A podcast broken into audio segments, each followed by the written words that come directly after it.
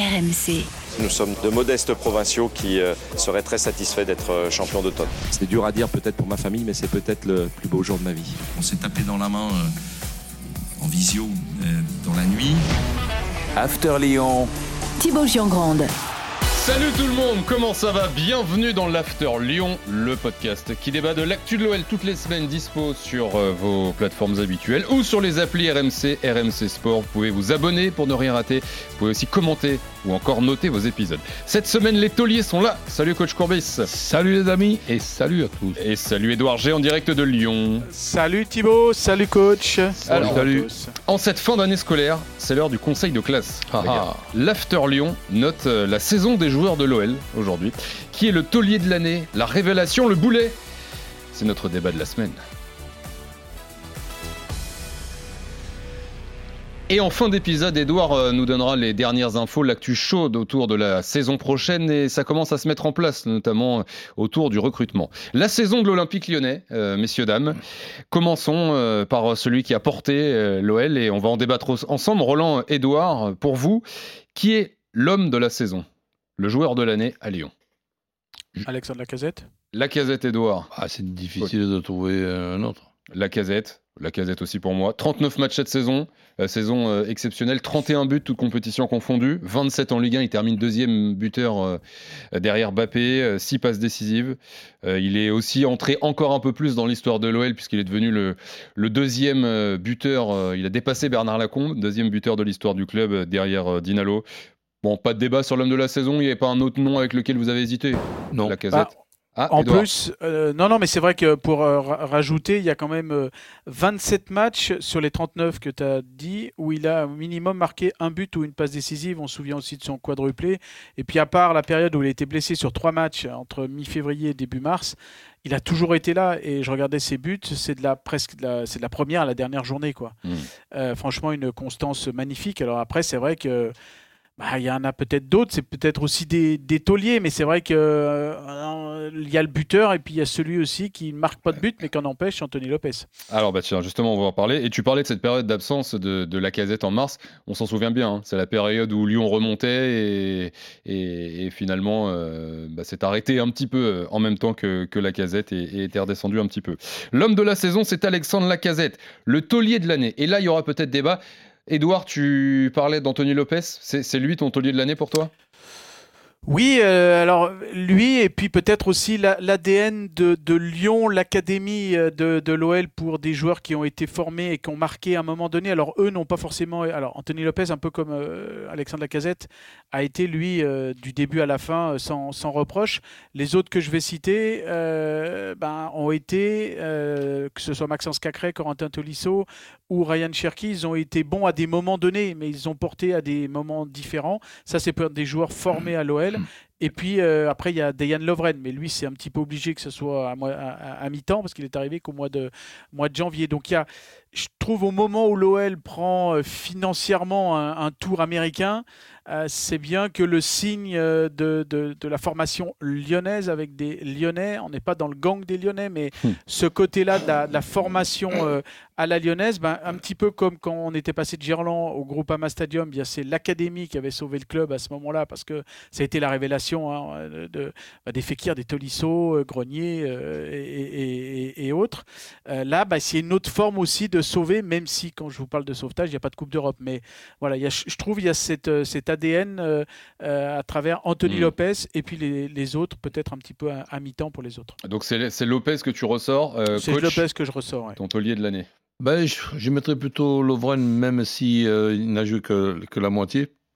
Je crois que c'est indispensable d'avoir euh, un arrière central de, de métier. On le voit à Nice, on le voit à, à Lille. Donc, euh, et là aussi, du côté de, Lyon, on a essayé, mais ça a été un échec avec Boateng.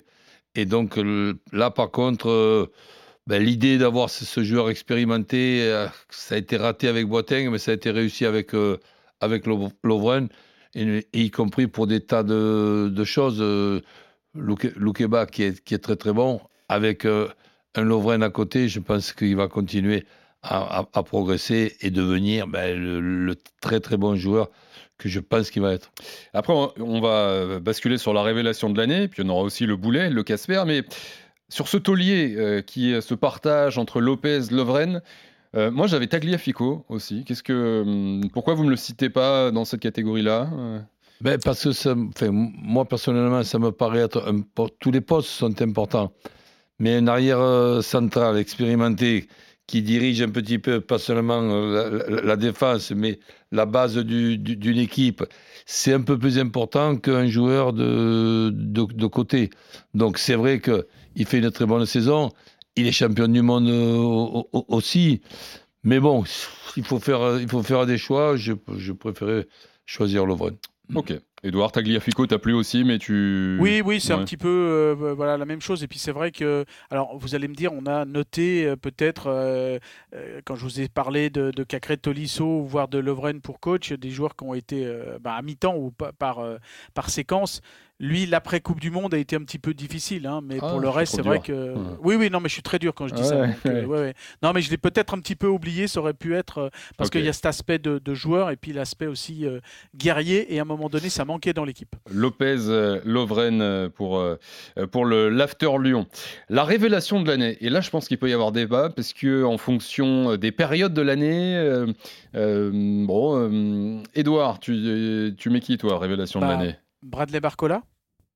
Ok, coach. Koumeni. Ah. Et en fait, c'est marrant parce que Parce que Barcola, attention, c'est pas qu'il me plaît pas. ouais, C'est que bon, c'est pas une surprise euh, pour moi. Koumeni, qui soit meilleur. après- ah, Koumbedi, qui soit meilleur que euh, Malo Gusto, Malo Mhm. Gusto. transféré plus de 30 millions euh, en, en- en Angleterre. Après, c'est moi qui le trouve meilleur. Ça veut pas dire que, que Malo Gusto n'a pas quelques qualités, mais je pense que c'est un gros coup que fait, que fait Lyon. Récupérer cette somme d'argent pour le remplacer par un joueur qui, pour moi, ne sera pas inférieur à celui qui part, il sera peut-être peut-être même su- supérieur. Ben, c'est un petit peu ça qui me fait choisir ce joueur-là. Koumbedi qui, qui vient du, du Havre et effectivement euh, qui a pas coûté, euh, qui a pas coûté Un, très un cher. million. Ouais, ouais. Ah, Oui, et euh, bah, bah, moi je mets Bradley Barcola parce que voilà, il a, il- moi je trouve qu'il a saisi toutes les opportunités un petit peu euh, à l'image d'un d'un Sidney Govou à l'époque. C'est vrai qu'on fait beaucoup de, de parallèles entre les deux joueurs sur un certain nombre de, de déplacements, de, de, de buts, d'insouciance. Euh, mais franchement, il, euh, 9 passes décisives, c'est euh, 15 titularisations pour 5 buts et 9 passes décisives en, Ligue 1. Mais à chaque fois, il a su saisir sa chance. Euh, Karl Toko Ekambi s'en va mi- mi- mi-janvier. le match d'après, ben, il est titulaire, il marque, où il fait une passe décisive. Il enchaîne. Euh, derrière, euh, le seul match où il n'est pas titulaire, c'est à Paris face à. Et c'est Sarr qui commence. Celui-ci est blessé. Euh, finalement, il prend la place. Qui marque et qui donne la victoire à l'OL, c'est lui.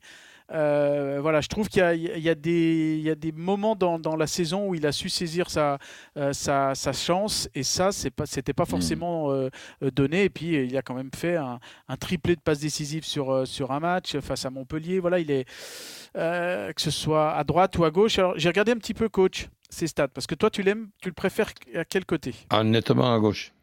Ailier gauche. Ailier gauche, ouais. côté gauche. Côté gauche, et ben alors là, il a marqué un but et il a fait 5 passes décisives. Et côté droit, 3 buts et 5 passes décisives. Presque 50% de ses buts et euh, assists, euh, c'est euh, côté droit. Euh, oui, mais bon, entre, entre les buts et le nombre de fois où il est, où il est, où il est dangereux, bah, c'est peut-être ça le, le, le stade qui les stats qui m'intéressent. Hmm. Voilà, donc euh, je trouve qu'il a quand même des sacrés stats. euh, et puis il a pris la. Vraiment, il a pris tout le monde de vitesse euh, et pas seulement les défenseurs adverses. un Oui, parce que moment. là, on parle de Barcola, mais il faut se rappeler qu'avant fin janvier, on l'avait très peu vu. Il avait fait Exactement, 4-5 matchs, il avait joué 10 minutes. Il, euh, a- il s'est installé euh, Oui, fin, ça, ça fin devenait, janvier. euh, Les stats dont on parle, c'est en, de- c'est en moins de 6 mois. Quoi. voilà, ça devenait un bon, un bon joker qui, qui rentre en cours de match et qui, qui met un petit peu la, la panique. Mais là, c'est devenu euh, un joueur très important et qui, qui en plus de ça, ben, met, met la, met la panique, mais d'entrée. Parce que Hmm. Titulaire, là, il, il, il- il est plus sur le banc. Ouais, il y a une seule fois où il n'est pas titulaire et marque un but, c'est le fameux match que je vous comptais de, de Paris. Pour le reste, il est à chaque fois, il est, il est titulaire quand il fait tous ses, euh, toutes ses- tous ses buts, toutes ses passes euh, décisives. Et encore une fois, il a vraiment profité du départ, euh, après le match de Strasbourg, c'était mi-janvier, le fameux match où euh, Toko et Cambi euh, pètent les plombs. Donc Toko et Cambi va à Rennes, lui il en profite et il saisit sa chance et il est jusqu'au bout titulaire. Barcola et Koumbedi, révélation de l'année. Je donne mon vote à Barcola également pour ces, ces, derniers mois. Et en réfléchissant, j'avais mis un troisième joueur euh, bon, qui a une deuxième partie de saison compliquée, à l'inverse finalement de Koumbedi et Barcola. C'est Johan Le Penant qui a été bon en première partie de saison, dont on a beaucoup parlé. Sans aller jusqu'à révélation, est-ce que c'est un joueur, Roland, que tu as envie de revoir et tu te dis ça peut être très fort euh, ah bah Oui, d'ailleurs, si tu veux, ce qui, je dis pas tue sa saison, mais allez, euh, n'arrange pas sa saison du tout, c'est la, la, connerie qu'il fait contre Montpellier, je crois, et rebelote euh, derrière, où on, sent qu'il n'a il a pas digéré la, la, première bêtise, et il en fait une, deuxième. Bon, mais là, justement, on, s'aperçoit que à côté de ces joueurs-là, qui seront et qui sont déjà de bons joueurs et qui seront pour moi de très très bons euh, joueurs comme, comme Le Penin, ben, un joueur expérimenté à côté aurait pu peut-être, parce que quand il fait cette euh, bêtise, Doudou, si je me rappelle bien, on est dans une organisation avec euh, le Penant numéro 6, c'est-à-dire euh, sentinelle devant la défense, non? Il me semble, je regarde, je regarde dans mes petits papiers. Oui, je, crois que c'était à l'époque où on était sur du 4-3-3. Voilà, et, ça, je suis désolé, chacun ses goûts. Et, Laurent, ben, il, sait, il, sait, ce qu'il a à faire, il a ses joueurs tous, les jours aux entraînements. Mais mettre le penant, le, tu me dirais Tolisso, hmm. devant les deux arrières centraux, d'accord, mais le penant tout seul, dans une organisation où il y a un seul 6, euh, je pense que c'est un peu trop lui demander pour aujourd'hui. Et d'ailleurs, euh, il s'en est rendu compte, Laurent Blanc, hein, puisqu'après il a changé d'organisation et Le Penant, on a fait les frais puisqu'on est passé sur un 4-2-3-1 euh, en fin de saison avec Tolisso et Cacré. N'hésitez pas d'ailleurs, hein, vous qui nous écoutez, à commenter et à donner vos, vous aussi vos trophées de l'homme de la saison, le taulier, la révélation, le boulet, le Casper sur les réseaux. Vous commentez l'épisode en, en, mettant vous, vos, vos, joueurs de la saison également. On passe au boulet, messieurs, dames. Le boulet de la saison de l'Olympique lyonnais pour vous. Allez, Edouard, mouille-toi en premier. Mawar. Ou c'est Mawar pour toi pas toi, pas maintenant, pas après tout ce que tu as fait et tout ce que tu as promis quoi, en fait, dans le jeu à Lyon. Euh, voilà, on se rappelle hein, qu'en 2017, il a commencé euh, et il a éclaté. Quand on pense que c'était presque le meilleur du Final 8 à Lisbonne en 2020, mm. et quand on voit cette année, un but le 22 octobre à Montpellier, une passe décisive à 3 le 4 février. 6 euh, fois sur le 11 de départ en 26 matchs où il a pu être dans le groupe. En fait. Euh, une fin de contrat, une fin d'histoire de, à Lyon. Euh, alors il a promis qu'il s'expliquerait sur pourquoi il est parti, pourquoi il n'est pas parti avant et ramener du, de l'argent à son club formateur. on, espère, hein, c'est comme Benzema, il y a des joueurs comme ça, on, attend qu'ils s'expliquent, mais mm, des fois on attend longtemps. cette carrière, elle est, elle est loin d'être terminée, mais c'est vrai que pour le moment, c'est pas seulement sur cette saison. Là, je pense même qu'on pourrait rajouter que c'est la saison de, trop, puisque bon, il a été pratiquement et carrément euh, absent. Mais bon, je, je vais quand même, moi, parler d'un autre joueur. décevant, et j'attends avec impatience de, le revoir quand même, parce que même si je ne l'ai jamais trouvé extraordinaire, je ne l'ai jamais trouvé aussi mauvais ou aussi absent que ce qu'il a pu être là, c'est Dembélé, qui était quand même un, un attaquant euh, puissant qui pouvait servir à quelqu'un de, de fin comme peut l'être euh, la casette. Un duo, pas seulement pendant les 90 minutes euh, d'un match, mais un duo Dembélé la casette dans un rôle de 9 et, de neuf et demi avec le travail athlétique de, de Dembélé pour la casette, hmm. ça, ça me paraît être une, une, évidence et je ne l'ai jamais vu. Et j'avais mis Dembélé aussi, coach 3 buts cette saison pour, pour Moussa Dembélé, alors que on se souvient, Edouard, qu'il a pu faire des saisons avec beaucoup de buts côté lyonnais. Et on va conclure cette saison de l'Olympique lyonnais avec le, le Casper, le joueur Ah, fantomatique de l'année. évident, Edouard Bah évident. euh, euh, D'ailleurs, j'aurais dû regarder en allemand comment ça se, ça Ouais. se- voilà, Jérôme Boateng en fait. euh. Je pense que ça se dit pareil pour le coup. mais- Ouais, c'est- 90 minutes face à Lille le 30 octobre. Pour le reste, euh, 7 minutes à 3 le 4 février. Et puis à la fin, bah voilà, à Reims, euh, face à Reims, il fait 69 minutes parce que il y avait des blessures dans les défenseurs centraux, notamment Sinali Diomandé et Dejan Lovren. Et puis que dire de ces 45 dernières minutes face à Nice, quoi, Ouais, qui ouais. Résume toute la toute la saison, quoi. en fait. Avec Et- le but et tout son passage, euh, voilà, tout son passage à l'OL, quoi. 8 matchs cette saison, 8 bouts de match, 430 minutes de jeu pour Jérôme Boateng, le, le Casper d'Edouard. Coach, est-ce que tu en vois un autre ou... Bah, pff, difficile de faire pire. Casper, euh, bah, j'avais Boateng euh, également. Euh, voilà pour nos, notre conseil de classe de l'année. Les gars, on va conclure sur cette semaine avec les, les, les- l'actu chaude et, qui correspond justement aussi aux joueurs, Edouard, parce que dans un an, quand il faudra faire le, bilan, de quels joueurs parlerons-nous C'est toujours un peu flou, la, la cellule de recrutement, Bruno Chéroux qui vient. Bon, là, c'est en train de bouger justement, Edouard, on commence à y voir un peu plus clair. Ouais, alors on vous en avait déjà parlé, je vous en avais déjà parlé, donc euh, ça a été officialisé, Ludovic Gilly départ du, du, euh, du staff, il ne sera pas remplacé dans le staff de Laurent Blanc. Par contre, il y a Martine Buchette qui arrive, c'est un, un- quelqu'un qui, va être directeur de la performance, passionné de préparation euh, physique, il est au départ dans de, du hand du côté de Célesta, mais il a travaillé ensuite au Qatar et il a travaillé au PSG avec Laurent Blanc, qui le connaît bien, donc là c'est la, la partie physique. Au niveau de l'académie aussi, il y a eu du changement au niveau de la direction de l'académie avec un nouveau qui revient, c'est Pierre Sage, il était adjoint d'Abib Bey du côté de, du Red Star. Donc il a déjà été, il est bien connu en région Rhône-Alpes, il a déjà été euh, euh, entraîneur à l'académie et il vient à la place de Jean-François Vuillet qui a demandé à faire passer son diplôme et quand on, veut placer son diplôme, il faut avoir une équipe en responsabilité.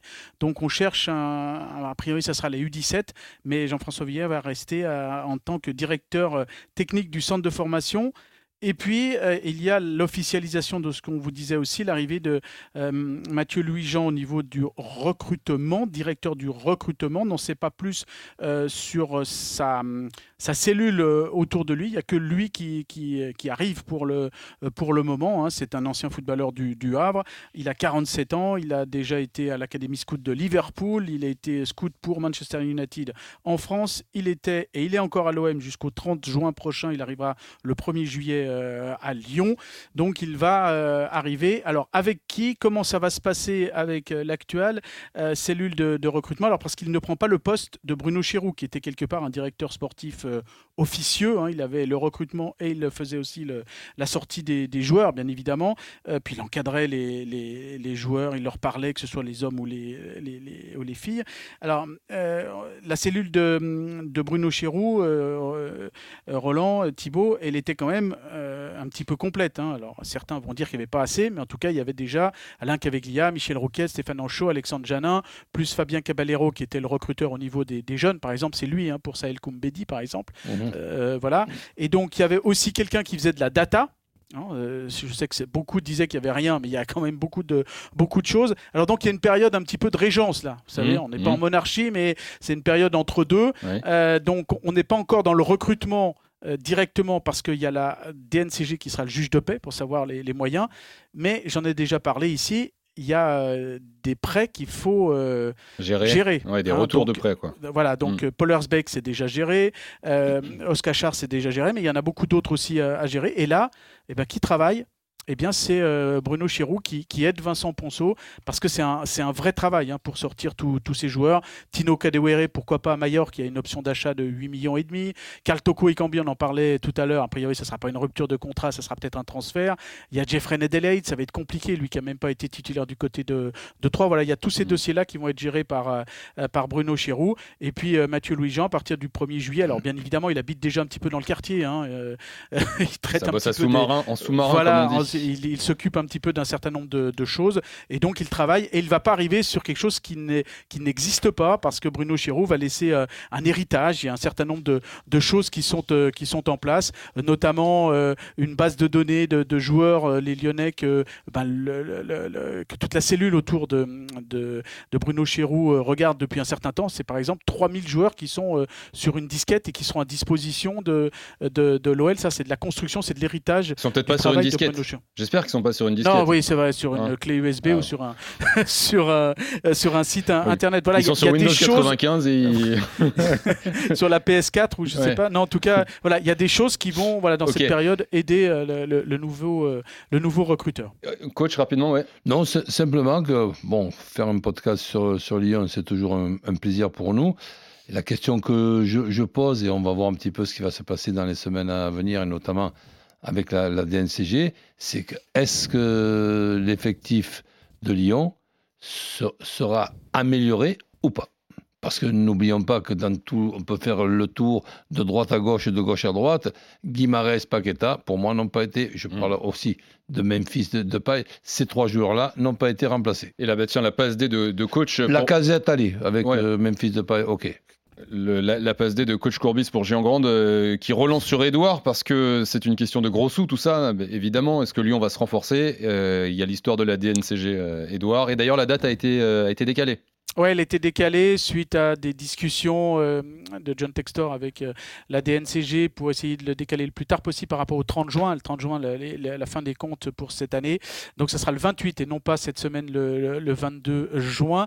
Le temps peut-être de finaliser euh, le rachat d'OL Reign, ou la vente plutôt d'OL Reign, le rapprochement de la structure d'OL féminin pour amener, alors ça sera pas de l'argent frais, mais ça sera des, des économies à terme, parce qu'il y a, voilà, il y a beaucoup d'argent, il y a eu beaucoup de promesses et la DNCG veut des actes. Et parmi les actes, il y aura peut-être des ventes. Il va falloir des ventes parce que c'est vrai que euh, Jean-Michel Aulas, sur le précédent, quand il était euh, à la tête jusqu'au 5 mai, avait promis hein, d'une certaine manière à la DNCG quelques 70 millions de ventes.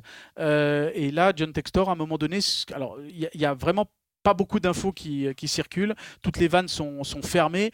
Quelques rumeurs de ci, de là, où il voulait peut-être se présenter à la DNCG sans faire de vente de joueurs sans amener de l'argent frais. Et on voit quand on, euh, avec Fabrice Hawkins, on a travaillé par exemple sur la piste Castello-Luqueba. Voilà, il y a Leipzig qui euh, a fait Mm. une première proposition. Il y a deux clubs anglais exa- et pourquoi pas un départ de Castello-Luqueba avant le 30 juin. Ça, ce serait clairement pour amener de, de l'argent euh, pour affiner les comptes. Parce que le juge de paix, ça va vraiment être la DNCG le 28. Et je vous dis que on tremble un petit peu dans les bureaux. Il peut y avoir des. Ouais. Voilà, Dans ça va, les pas bureaux, être, ça va pas être simple. Dans Ça les tribunes aussi, euh, on Voilà. tremble un petit peu partout. Merci euh, Edouard, merci coach. Salut Ciao, Doudou. ciao. Salut merci Jimmy et Tim en régie et merci surtout à vous d'avoir été là. Fidèle une fois de plus au rendez-vous euh, euh, du podcast After Lyon et je vous remercie vraiment parce que vous êtes de plus en plus, de plus, en plus nombreux chaque semaine à nous écouter et ça fait plaisir. Euh, Merci d'avoir été là encore une fois, on se retrouve très vite pour un nouvel Merci épisode. Ciao tout le monde. RMC After Lyon.